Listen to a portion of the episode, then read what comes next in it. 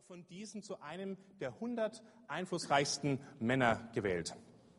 Man schätzt, dass in den 50 Jahren, in denen er predigte, weltweit mehr als 200 Millionen Menschen in Stadien, Parks und Fernsehübertragungen von ihm gehört haben und unzählige Menschen durch ihn zu Jesus fanden. Seine Botschaft war einfach und lebensnah und machte auch nicht vor den Türen der US-Präsidenten Halt. Fast alle Präsidenten, angefangen von Harry Truman, Richard Nixon bis hin zu Vater und Sohn Bush, haben auf seine Stimme gehört. Was ihn bis heute ausgezeichnet hat, war seine Bescheidenheit und seine persönliche Integrität. Ich habe vor kurzem eine Erzählung gelesen von Steve Chalk, einem englischen Gemeindeleiter, den einige von uns aus dem Leitungsteam vor ein paar Jahren ähm, begegnet sind, der vor ein paar Jahren die Gelegenheit hatte, mal einen ganzen Tag mit Billy Graham in New York zu verbringen. Der eine knapp 40, der andere weit über 80. Und sie haben die meiste Zeit im Hotelzimmer gesessen und sich unterhalten. Und gegen Ende der gemeinsamen Zeit fragte Steve Chalk Billy Graham, ob er denn ein Stück Weisheit hätte, dass er ihm, dem 40 Jahre Jüngeren, für den Lebensweg mitgeben könnte. Etwas, was ihm mehr als alles andere nach so einem langen und gesegneten Leben wichtig geworden sei. Sie saßen einander in so Lebenssesseln gegenüber und Graham dachte einen Moment nach und dann lehnte er sich vor und flüsterte, das Leben geht so schnell vorbei. Und Steve Chalky steht, dass er schon ein bisschen belämmert geguckt haben muss, weil er sich nach über 80 Jahren eigentlich ganz, ganz tiefe Gedanken erwartet hatte. Jedenfalls schaute ihn Graham noch einmal fest an und wiederholte, das Leben geht so schnell vorbei. Viel schneller, als du dir das im Moment vorstellen kannst. Das Leben geht so schnell vorbei und vielleicht ist es diese Ahnung, dieses Wissen um die Endlichkeit meiner Tage hier auf der Erde, das uns drängt, nach unserem ureigensten, unverwechselbaren Beitrag in dieser Welt zu fragen. Das uns zwingt, uns immer wieder dem Gedanken zu stellen, welche Spuren hinterlasse ich eigentlich, wenn ich nicht mehr da bin? Gibt es denn etwas, was nur ich tun kann, einen Weg, den nur ich gehen kann? Mit einem Satz, welche Berufung hat mir Gott gegeben? Das Leben geht so schnell vorbei und obwohl viele von uns sich schon lange mit der Frage beschäftigen, tun wir uns oft schwer zu sagen, worin genau diese Berufung liegt. Und ich denke, das ist einer der Gründe, warum wir diese Predigtreihe zur Berufung beginnen sollten, von der die heutige die fünfte ist. Ich möchte ganz kurz ähm, den Weg beschreiten, den wir bisher gegangen sind. Peter hatte die Reihe damit eröffnet, dass er anhand von dem Psalm 8, den wir am Anfang gebetet haben, das Bild angeschaut haben, das wir von uns selbst haben. Wir haben im Laufe des Lebens die verschiedensten Botschaften verinnerlicht, die uns unser Selbstverständnis gegeben haben. Und meistens Botschaften, die gesagt haben, du bist klein und wertlos. Und dieses verheerende Selbstverständnis verhindert oft, dass wir uns überlegen, was Gott aus unserem Leben machen könnte, denn du investierst nur in Dinge, die wirklich wertvoll sind. Und dazu zählen wir oft unbewusst unser eigenes Leben nicht. Und der Psalm 8, das hatten wir eben gehört, hat uns gesagt, dass Gott sagt, du bist ein unwahrscheinlich wertvoller Mensch, kaum weniger als ich, und du bist es wert, dass du die Gedanken um deine Berufung machst. Anhand der Erzählung von Josef und seinen Brüdern hatten wir am zweiten Sonntag darüber nachgedacht, dass Gott jeden von uns auf eine ganz einzigartige Weise gestrickt hat. Und dass es oft diese Träume in uns sind, die schon im Kindesalter hervorkommen, die ein bisschen einen Hinweis geben können, in welche Richtung so eine Berufung vielleicht liegen kann. Ulla hat uns dann anhand der Lebensgeschichte von David gezeigt, welche Stationen so eine Berufung haben kann und wie sich auch im Laufe eines Menschenlebens das Verständnis der eigenen Berufung entwickelt, über Umwege und kluge Entscheidungen immer konkretere Gestalt annimmt. Und letzten Sonntag schließlich hat uns Daniel darüber nachdenken lassen, dass Berufung leider nicht bedeutet, eine einzige Sache äh, nachzugehen, sondern dass jeder von uns sehr, sehr viele Rollen hat, an die man selber Erwartungen hat, die anderen und die auch miteinander im Konflikt geraten. Also zumindest in unserer Gesprächsgruppe, in der ich war, schien uns diese Fülle der Rollen, die wir da auf das Klopapier geschrieben hatten, fast erdrückend zu sein. Und wir hatten das Gefühl, das alles zusammen ist definitiv nicht machbar. Irgendwie muss ich die Rollen gewichten. Also die Frage, die uns dann am Ende des letzten Gottesdienstes blieb, war, wie bekomme ich denn die ganzen Rollen und die Gewichtung dieser Berufung unter einen Hut? Gibt es da einen konkreten Weg, äh, wie ich da noch mehr Klarheit bekomme? Oder bin ich darauf angewiesen, dass ich eines Morgens aufwache und die Dinge haben sich von selbst erledigt?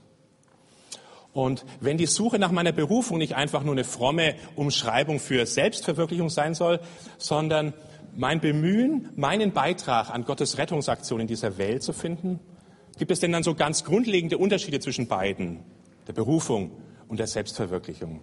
Also bestimmte wiederkehrende Muster, die mir schon helfen, im Ansatz zu sagen, der Gedanke, den ich habe, der trägt vermutlich Gottes Handschrift. Oder aber das, was sich da so im Laufe der letzten Monate entwickelt hat, das scheint eher mein eigenes Manuskript zu sein, nach dem ich lebe. Ich möchte ja gerne einen Abschnitt aus dem Lukas-Evangelium mit euch lesen, weil ich denke, dass er sehr, sehr viele Antworten auf die eben gestellte Fragen hält. Es geschah aber, als die Zeit reif dafür geworden war, dass er von dieser Erde genommen wurde, da richtete Jesus sein Angesicht fest darauf, nach Jerusalem zu gehen. Es geschah aber, als sie auf diesem Weg dahin zogen, sprach einer zu ihm, ich will dir nachfolgen, wohin du auch gehst, Herr. Und Jesus sprach zu ihm, die Füchse haben Höhlen und Vögel des Himmels haben Nester, aber der Sohn des Menschen hat nicht, wo er sein Haupt hinlegen kann. Er sprach aber zu einem anderen, folge mir nach. Und er aber sprach, Herr, erlaube mir vorher hinzugehen und meinen Vater zu begraben. Jesus aber sprach zu ihm, lass die Toten ihre Toten begraben, du aber geh hin und verkündige die Königsherrschaft Gottes. Es sprach aber auch ein anderer, ich will dir nachfolgen, Herr, vorher aber erlaube mir Abschied zu nehmen von denen, die in meinem Haus sind. Und Jesus aber sprach zu ihm, niemand, der seine Hand an den Pflug gelegt hat und zurückblickt, ist tauglich für die Königsherrschaft Gottes. Ich will dir nachfolgen, wohin du auch gehst, Herr. Ich denke, diese Anrede gibt es wieder, was viele von uns hier so als Herzenshaltung verspüren, so als festen Ausgangspunkt, wenn wir über Berufung nachdenken. Ich möchte mein Leben mit Gottes Plänen für diese Welt in Einklang bringen. Ich möchte auf meinem Lebensweg Jesus nachfolgen, wie schwierig dieser Weg auch sein kann.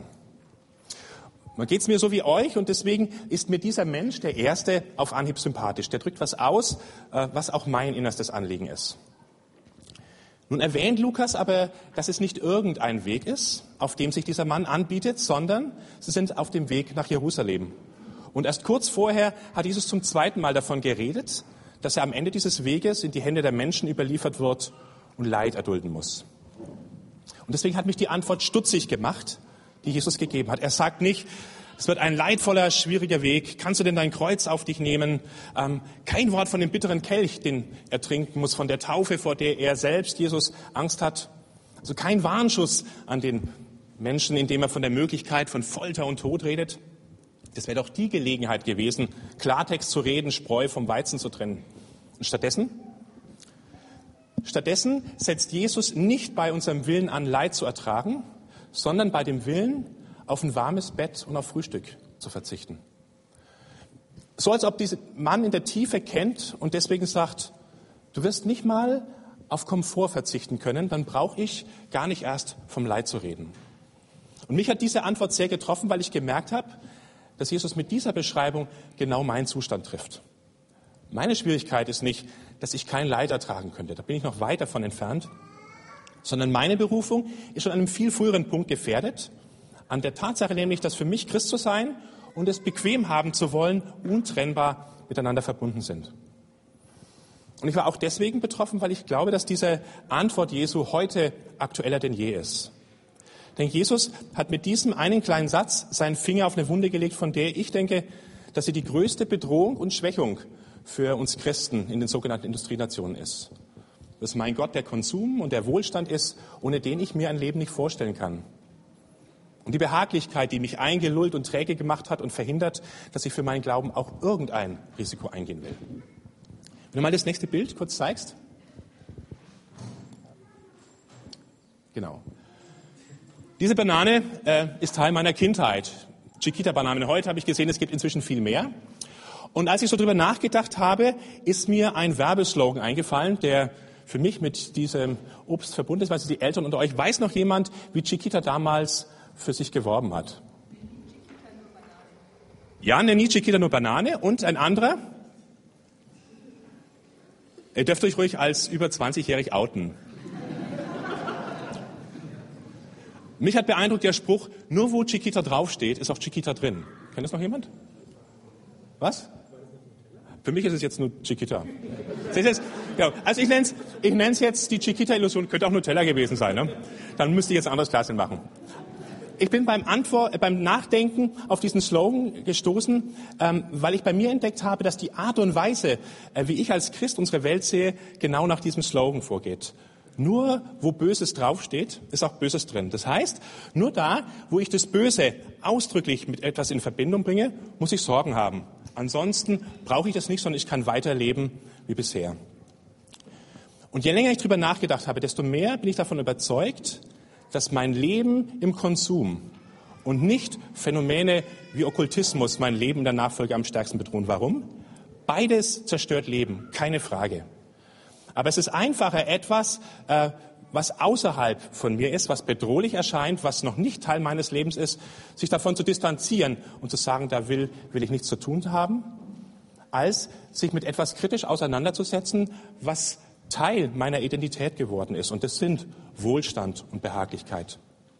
Keiner von uns kann sich vorstellen, als Christ ganz anders zu leben als meine Mitmenschen. Darin unterscheiden wir uns in den seltensten Fällen. Und ehrlich gesagt merke ich auch oft, dass ich es gar nicht will. Also ich möchte nicht okkulte Phänomene verharmlosen. Ich möchte nur behaupten, dass uns Christen das Bewusstsein für die Verhältnismäßigkeit von Gefahren vollkommen abhanden geworden ist, weil es uns mit dem so gut geht. Aber vielleicht ist ja genau das diese teuflische Strategie. Du gibst was ganz offensichtliches, bedrohliches, das alle als Gegner identifizieren können. Und in Wirklichkeit lähmst du die Herzen und die Willen mit Bedürfnisbefriedigung, Behaglichkeit und materieller Sicherheit. Und am Ende ist kein Nachfolger Jesu mehr in der Lage, für Gott wirklich Opfer zu bringen. Und ich denke, dieser Gedanke ist nicht an den Haaren herbeigezogen. Wenn man anschaut, dass zu Beginn des ersten Jahrhunderts die Christen eine ganz kleine jüdische Splittergruppe am falschen Ende des Imperium Romanum waren und 300 Jahre später fast die ganze bekannte Welt damals Christen waren, ähm, dann liegt es nach dem, was die heidnischen Schriftsteller gesagt haben, immer an dem einen Punkt. Es war das Leben dieser Menschen, diese Gegenkultur, die sie überzeugend gelebt haben, die für viele der Ausschlag gegeben hat, von ihren heidnischen Göttern an den Gott ähm, und Vater Jesu zu glauben. Und die Frage im Zusammenhang mit meiner Berufung ist eben, in welchem Umfeld will ich mit meiner Berufung leben? Will ich alles behalten, äußerlich nicht zu unterscheiden von meinen Mitmenschen, Wohlstand, wofür ich mein Geld einsetze, was ich mir leiste und was nicht? Oder ringe ich nach einer Haltung, die offen dafür ist, anders zu sein? Offen für eine Gegenkultur nach Gottes Willen? Und ich bin fest davon überzeugt, wenn wir es nicht etwas kosten lassen, dann werden wir als Christen in dieser Welt nichts verändern. Also um nicht missverstanden zu werden, ich bin euch keinen Schritt voraus, aber mich hat dieser Satz Jesu in den letzten Wochen mit einer Wucht getroffen wie selten, eines seiner Worte, weil ich gemerkt habe, hier redet jemand, der mein Leben durchschaut und auch eine radikale Bilanz über uns als Christen in diesem Jahrhundert sagt. Im Gegensatz zum ersten, der von sich aus auf Jesus zugeht, ist es bei dem zweiten ähm, Jesus, der den Menschen ruft und der ist grundsätzlich, was ist das nächste Mal? Der ist grundsätzlich auch gewillt, es zu tun, merkt aber, und das sind wir eben beim Thema vom letzten Sonntag, dass er nicht nur eine Rolle hat, die dessen, der hinterherläuft, sondern dass auch andere Rollen da sind, die ihn sehr stark in eine Richtung rufen. Und das entscheidende Wort ist vorher oder ja, aber. Und diese Geschichte ist nun so ein, so ein Fall, wo sich die Distanz von 2000 Jahren und auch von unterschiedlichen Kulturen bemerkbar machen. Würde heute jemand so etwas von uns fordern, dann würden wir ihn im besten Fall als höchst befremdlich, im schlimmsten Fall als unmöglich und asozial einstufen. So etwas fordert man im Jahre 2008 nicht. Und schließlich, das wissen wir auch, ist die Liebe zu den Eltern ja eins der zehn Gebote. Nun ist es so, dass diese Elternliebe natürlich auch für die Juden zur Zeit Jesu ein Gebot war und auch die Beerdigung war ein Pflichtgebot. Aber der große Unterschied von damals zu heute ist, dass es im Judentum sehr wohl begründete Ausnahmen gab. Das erste ist die Rolle des Vaters. Wenn du Schüler eines Rabbis warst, dann nanntest du ihn wörtlich, äh, nanntest du dich wörtlich als Sohn deines Lehrers. Und in bestimmten Fällen war der Lehrer sogar wichtiger als dein Vater. Ich habe ähm, mein Zitat aus dem Talmud äh, aufgeschrieben, also wo zur Zeit Jesu gedankenmündlich weitergegeben wurden, die dann später aufgeschrieben wurden. Und da heißt es, wenn du nach verlorenen Gütern deines Vaters und deines Rabbis suchen sollst, so sollen dir die verlorenen Gegenstände des Rabbis wichtiger sein als die deines Vaters. Denn der Vater hat dich nur in das Leben dieser Welt hineingebracht, während dein Rabbi, der dich die Weisheit der Torah gelehrt hat, dich in das Leben der kommenden Welt hineingebracht hat. Und wenn dein Vater und dein Rabbi in Gefangenschaft geraten, so sollst du erst den Rabbi freikaufen und dann erst deinen Vater. Das erklärt auch, warum dieser äh, Mann äh, Jesus nach seiner Erlaubnis fragt, weil ein Rabbi eben diese Autorität hatte. Von uns käme keiner auf die Idee, weil es in unserer Kultur klar ist, dass niemand so in Familienangelegenheiten hineinzureden hat. Und das Zweite, das Problem mit den Verstorbenen, das war weniger die Beerdigung, sondern die damit verbundene Unreinheit, die eigentlich nur wichtig war, wenn du zum Gottesdienst gehen wolltest. Und dann Priestern, das könnt ihr ähm, im dritten Buch Mose nachlesen, denen war es verboten, alle Leichen zu berühren, außer den engsten Verwandten, wo der Vater dazu gehört. Aber dem Hohenpriester war es selbst verboten, ausdrücklich Vater oder Mutter zu beerdigen. Das heißt, in bestimmten Fällen musste die Beerdigung deines eigenen Vaters an zweiter Stelle kommen, nämlich dann, wenn es darum ging, dich Gott ganz zur Verfügung zu stellen. Und manche Juden zur Zeit Jesu haben diesen Gedanken noch weitergedacht, haben gesagt, wenn es genügend andere gibt, die etwas tun können, dann tu es nicht, sondern kümmere dich um das Wort Gottes. Das heißt, die Antwort Jesu war schon eine Zumutung, aber andererseits gab es damals sehr wohl Deutungsmuster, äh, nach denen das Wort Gottes und die völlige Hingabe an ihn wichtiger sein konnten als soziale Normen und gesellschaftliche Erwartungen. Und das gibt es bei uns heute nicht. Von daher ist die Frage, wo sind die Schnittpunkte zwischen damals und heute? Und ich denke, die Schnittpunkte liegen genau in der Frage, in welchem Rahmen ist deine Berufung für dich denkbar? Ist der Rahmen das, was alle anderen auch tun? Oder hast du eine Ahnung davon, dass Gott dich schon lang drängt, ihm auf einen bestimmten Weg zu folgen, auf den deine Umwelt vielleicht nur mit Unverständnis reagiert? Es muss ja nicht so sein, aber könntest du für den Ruf Jesu, für deine Berufung gesellschaftliche Erwartungen enttäuschen?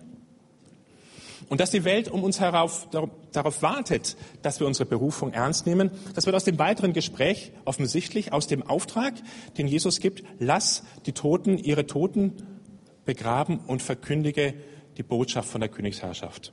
Die Toten ihre Toten begraben. Ähm, dieser Begriff Tote war schon zur Zeit Jesus ein Begriff für Menschen ohne Gott. Zum Beispiel haben die Rabbiner diesen Satz aus Hesekiel, der in der Lutherbibel heißt, soll ich wirklich gefallen haben am Tode der Gottlosen? Übersetzt, soll ich wirklich gefallen haben am Tode der Toten? Das heißt, in dem Zusammenhang ist Jesu Antwort nicht unhöflich, sondern sie spielt auf eine Ausnahmesituation hin. Dass es eine Priorität gibt, die alle anderen toppt, die Botschaft weiterzugeben, die Leben bringt. Also für Jesus lief alles darauf hinaus, den Menschen zu erzählen, dass Gott der Herr dieser Welt ist. Und als ich so drüber nachgedacht habe, wie das mit mir ist, ob mich diese Botschaft auch so bewegt, da ist mir diese Antwort vom Römerbrief eingefallen, wo Paulus sagt, ich schäme mich des Evangeliums nicht, denn es ist eine Kraft Gottes, die selig macht alle, die daran glauben. Und habe gemerkt, dass meine persönliche Übersetzung ist, ähm, es ist mir peinlich, von der guten Nachricht zu reden, weil sie letztlich für mich wirkungslos ist und ich eigentlich gar nicht sicher bin, dass meine Menschen sie um mich herum brauchen. Und Jesu antwortet, deutet auf so eine Entscheidungssituation hin. Ich kann nicht alles machen. Ich muss Prioritäten setzen, manches weniger tun, um für anderes mehr Kraft zu haben. Und angesichts der vielen Rollen, die wir das letzte Mal rausgearbeitet haben, stellt sich die Frage, wie das gehen kann. Und da kann uns die letzte Begegnung weiterhelfen. Weil wir nur einen ganz, ganz kleinen Ausschnitt sehen. Ähm, und aus dem kleinen Bild kann ich nur schließen, was ich vor Augen habe und die Position meines vorherigen Fußes. Alle Bewegung spielt sich zwangsläufig in diesem ganz kleinen Blickfeld ab. Aber wenn du das gleiche Experiment nochmal machst und das Ziel die ganze Zeit in Augen hast, dann kommst du definitiv da an, wo du hin willst. Und wenn schon schwierig ist, eine gerade Linie zu ziehen, wenn man auf den Fußboden schaut, wie viel mehr gilt es, wenn du beim Schieben nach hinten guckst? Du hast kein Gespür mehr dafür, wo du dich gerade befindest und nur anhand der krummen Linie im Rückblick kannst du sagen, oh oh, da war ich falsch. Nach hinten sehen heißt letztlich ziellos gehen. Aber Jesus verwendet ja diesen Vergleich nicht als äh, Praxistipp für Hobbygärtner, sondern weil dieses Pflügen für ihn ein Bild für unsere Lebenszeit ist und ganz besonders dafür, wie ich re reagiere, wenn er mich ruft, eine Berufung gibt. Und ich habe gemerkt, dass ich lange Zeit in der Gefahr stand, mein Leben genauso zu leben wie der Sämann oder der Pflüger hier in dem Vergleich einerseits vorwärts laufen zu wollen, Jesus nachzufolgen und trotzdem gleichzeitig den Blick nach hinten in die Vergangenheit gerichtet zu haben. Und genau an dem Punkt war mein Konfirmationsspruch für mich so ein heilsames Korrektiv, weil ich mich immer wieder dabei ertappt habe, wo ich gedacht habe, ach ja, was wäre jetzt alles anders, wenn damals dieses oder jenes nicht mehr passiert wäre? Wenn meine Eltern anders gewesen wären, Freunde anders gewesen wäre, dieser oder jener Umstand sich anders entwickelt hätte. Dann habe ich meine momentane Situation immer nur als Ergebnis von dem gesehen, was andere mit mir gemacht haben. Und damit war ich auf einmal nur Opfer. Und für jeden mag so ein Blick anders ausfallen, aber ich bin mir ziemlich sicher, dass jeder von uns so seine Schatten mit sich herumträgt. Schatten, die ihn seit seiner Kindheit verfolgen und die das Bild davon geprägt haben, was für mein Leben im letzten wichtig ist.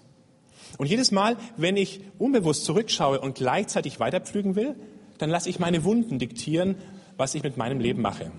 Also eine Wunde kann zum Beispiel sein, dass ich nie die Gewissheit erfahren habe, so geliebt zu sein, wie ich bin, sondern die Botschaft, die sich festgesetzt hat, ist, du zählst nur, was du leistest.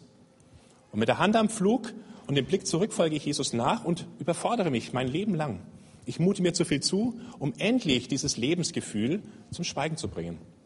Oder meine Wunde liegt daran, dass ich nie Anerkennung verspürt habe. Und mit der Hand am Flug und dem Blick zurück folge ich Jesus, aber letztlich lechze ich danach, dass mich alle Menschen mögen. Ich tue alles, um bei meinen Mitmenschen beliebt zu sein. Die Liste ließe sich beliebig fortsetzen. Aber Berufung bedeutet, aus den Gaben und nicht aus meinen Verletzungen leben und dem Ruf Gottes gehorchen. Aber um beides auseinanderhalten zu können, meine Gabe und meine Berufung und einerseits und meine Wunden, wird es eben trotzdem oft nötig sein, sich dieser Frage zu stellen, was hat mich geprägt? Ähm, was hat mich zu dem Menschen gemacht, der ich heute bin? Was genau treibt mein Handeln an? Ist es Gottes Ruf oder sind es verinnerlichte Botschaften von Menschen? Und nur wenn ich mir diese Botschaften bewusst mache, dann kann ich mich auch damit auseinandersetzen und sie durch Wahrheit, dadurch, wie Gott mich sieht, ersetzen. Und jetzt ist die entscheidende Frage eben, wann ist genug genug? Der Blick zurück kann lähmen und kann dazu führen, dass meine Lebensspur krumm und ziellos wird. Und es kann für jeden, der sich in so einem schmerzhaften Prozess der Vergangenheitsbewältigung befindet, ungemein befreiend zu sein, zu hören, dass Jesus sagt, dieser Blick zurück, diese Aufarbeitung ist nicht die Voraussetzung dafür, dass dein Leben gelingen kann. Jesus sagt mit dem Bild, nicht wo dein Leben herkommt, sondern auf welches Ziel du zusteuerst, ist letztlich das Entscheidende. Ein anderes Bild mag das verdeutlichen. Ich habe hier so eine Schale mit Erde und eigentlich ist Erde ja dafür gedacht, dass Samen hineinfällt und Leben daraus erwachsen kann. Und für mich war das so ein Bild, dass ich mein ganzes Leben lang eigentlich beschäftigt war, immer und immer wieder diese Erde zu durchpflügen, Steine zu entfernen, Brocken zu zerkleinern. Und immer wenn ich das Gefühl hatte, da wächst gerade was, habe ich wieder von neuem angefangen. Und habe gemerkt, es gibt einen Zeitpunkt, und der mag für jeden anders aussehen, da gilt es nicht länger in deiner Erde zu wühlen, sondern das Leben, so wie es ist, den ganzen Schmutz als Beet für Gottes Samen anzunehmen. Denn nur wenn du es in Ruhe lässt, dann kann was wachsen. Und dann hat dein Leben ein Ziel. Und beim Ziel ähm, gibt es eine ganz interessante und hilfreiche, wie ich finde, Unterscheidung aus der Psychologie. Man kann nämlich Vermeidungsziele und Anstrebeziele unterscheiden. Also Vermeidungsziele sind all die Dinge, die ich nicht tun will, was ich nicht sein will, was nie passieren darf. Und ich befürchte, dass die Mehrheit von uns Christen sich ausschließlich mit Vermeidungszielen begnügt. So weiterklicken. Dieses nicht tun, jenes lassen, sich von vielem fernhalten. So entschlossen und detailliert und moralisch man die Ziele auch formulieren kann, die haben ein großes Problem. Sie geben keine Richtung an, weil sie nur beschreiben, wo ich nicht hin will. Anstrebeziele dagegen liegen vor mir und je genauer ich sie vorgebe, desto besser weiß ich, wie mein Weg verlaufen soll und wo auf diesem Weg ich mich momentan befinde. Aber wie kann so ein Blick nach vorne jetzt konkret aussehen und was kann ich tun, dass das eben nicht nur ein Bild ist, sondern auch mein Alltag sichtbar verändert? Ich hatte an, anfangs davon geredet, dass wir eben viele Rollen haben und auch das Gefühl haben, die bringe ich nicht alle unter den Hut. Und ich habe was mitgebracht, was ich persönlich für die entscheidenden Hilfsmittel halte, um so ein Problem zu lösen. Das ist ein weißes Blatt Papier und ein Stift. Papier und Stift sind für mich die wesentlichen Hilfsmittel auf dem Weg, Klarheit über meine Berufung zu bekommen, weil vieles so lange unklar und undeutlich für dich bleibt, bis es seinen Weg schwarz auf weiß auf Papier vor dir gefunden hast. Also solange du dich für dich selber in einigen wenigen Sätzen sagen kannst, was die Ziele in deinem Leben sind, solange ist es auch nicht verwunderlich, dass du darunter leidest, dass du von deinem Alltag, von deinen Mitmenschen getrieben wirst. Wenn du hingegen weißt, wofür du da bist und vor allem wofür nicht, dann kannst du zu vielen Dingen in deinem Leben auf einmal Nein Danke sagen. Weil du weißt, das können andere gerne tun, aber dafür hat mir Gott mein Leben nicht gegeben. Papier und Bleistift ist wichtig, natürlich auch Gebet, weil es darum geht, mit Gott zusammen herauszufinden, was für dich wichtig ist. Freunde, die oftmals wirklich dich viel besser durchschauen ähm, und auch deine träumerischen Seifenblasen zum Platzen bringen können. Und natürlich auch Zeit, weil so etwas reift und auch im Laufe des Lebens sich verändern kann. Solche Ziele werden für eine Mutter von Kleinkindern ganz anders ausschauen, als wenn deine Kinder schon aus dem Haus sind. Und was dann eines Tages auf diesem Papier steht, das sind dann deine persönlichen Lebensziele, dein Mission Statement. Also eine im Gebet und Nachdenken entstandene Zielvorgabe, aufgeschlüsselt nach persönlichem Charakter, nach Ehe, Familie, nach deinem Beruf, wie du soziale Verantwortung siehst und so weiter. Alles, was dann in deinem Leben auftaucht, kannst du dann dieses Mission Statement wie ein Raster drüber legen und es hilft dir, Prioritäten zu setzen. Ich habe euch einige solcher Zielvorgaben mitgebracht ihr könnt sie später als eine der Stationen drüben an der Wand ansehen ähm, und vielleicht Ideen daraus gewinnen. Seitdem ich angefangen habe, das zu machen, ähm, war für mich die Haupterfahrung, dass das Entscheidende an so einem Mission Statement eigentlich das ist, was nicht drin steht. Also alles, was in meinem Statement nicht mehr vorkam, das habe ich seitdem abgelehnt. Also es gibt ja im Berufsleben so viele Möglichkeiten, sich noch zusätzlich zu investieren, um in der Karriere voranzukommen. Aber wenn du dein Mission Statement durchliest und das Wort Karriere steht hier nicht drin, dann musst du dich fragen lassen, warum tust du es dann? Wenn deine Familie für dich ein Wert ist und du hast es hier niedergeschrieben, äh, wie kann es dann sein, dass du so wenig Zeit zu Hause verbringst? Wenn in deinem Mission Statement nicht drin steht, ich werde immer eine aufgeräumte Wohnung haben, alle Menschen sollen mich für vorbildlich ordentlich halten, selbst die Zeit mit meinen Kindern soll dahinter zurückzustehen, dann tu es einfach nicht. Es ist nicht dein Leben. Und wenn in so einem Mission Statement nicht steht, ich will alle Menschen davon überzeugen, dass ich fehlerlos bin und immer maximale Leistung geben kann, dann hör auf damit. Lerne stattdessen, dich deinen Grenzen zu stellen. Also nochmal, weil ich glaube, dass der Punkt ganz wichtig ist. Nur wenn du schriftlich niederlegen kannst, für alle Bereiche deines Lebens, wofür bin ich da und wofür bin ich nicht da, dann hast du deine Berufung gefunden. Und wir warten immer drauf, dass sich das eines Tages so ergibt, aber es braucht Papier und Bleistift und deine eigene Auseinandersetzung mit deinem Leben und mit Gott, um dahin zu kommen. Wenn du sagen kannst, dafür will ich meine ganze Kraft und Energie einsetzen und das werde ich nicht mehr tun, dann pflügst du und hast ein Ziel vor Augen. Das Leben geht so schnell vorbei, so viel schneller, als du das im Moment vorstellen kannst, hat Billy Graham als Bilanz nach fast 90 erfüllten Jahren gesagt. Und als ich das gehört habe, habe ich mir für mich selber gewünscht, dass ich nach so einem langen, erfüllten Leben auch sagen kann, es gibt eigentlich noch so viel mehr für Gott zu tun. Mir hat diese eine Lebensspanne überhaupt nicht ausgereicht. Und das, obwohl ich eigentlich sicher bin, dass ich meine Berufung gelebt habe, dass ich den Platz ausgefüllt habe, den Gott mir zugedacht hat. Und so bleiben am Ende der Predigt diese Fragen für mich, ob ich mich dieser Berufung stellen will, ob ich bereit bin, aus dieser Behaglichkeitszone unserer Konsumgesellschaft auszusteigen, wenn es nötig ist. Ob ich bereit bin, gesellschaftlichen Erwartungen die Stirn zu bieten, wenn ich den Eindruck habe, dass Gott mir genau so etwas persönlich aufs Herz gelegt hat.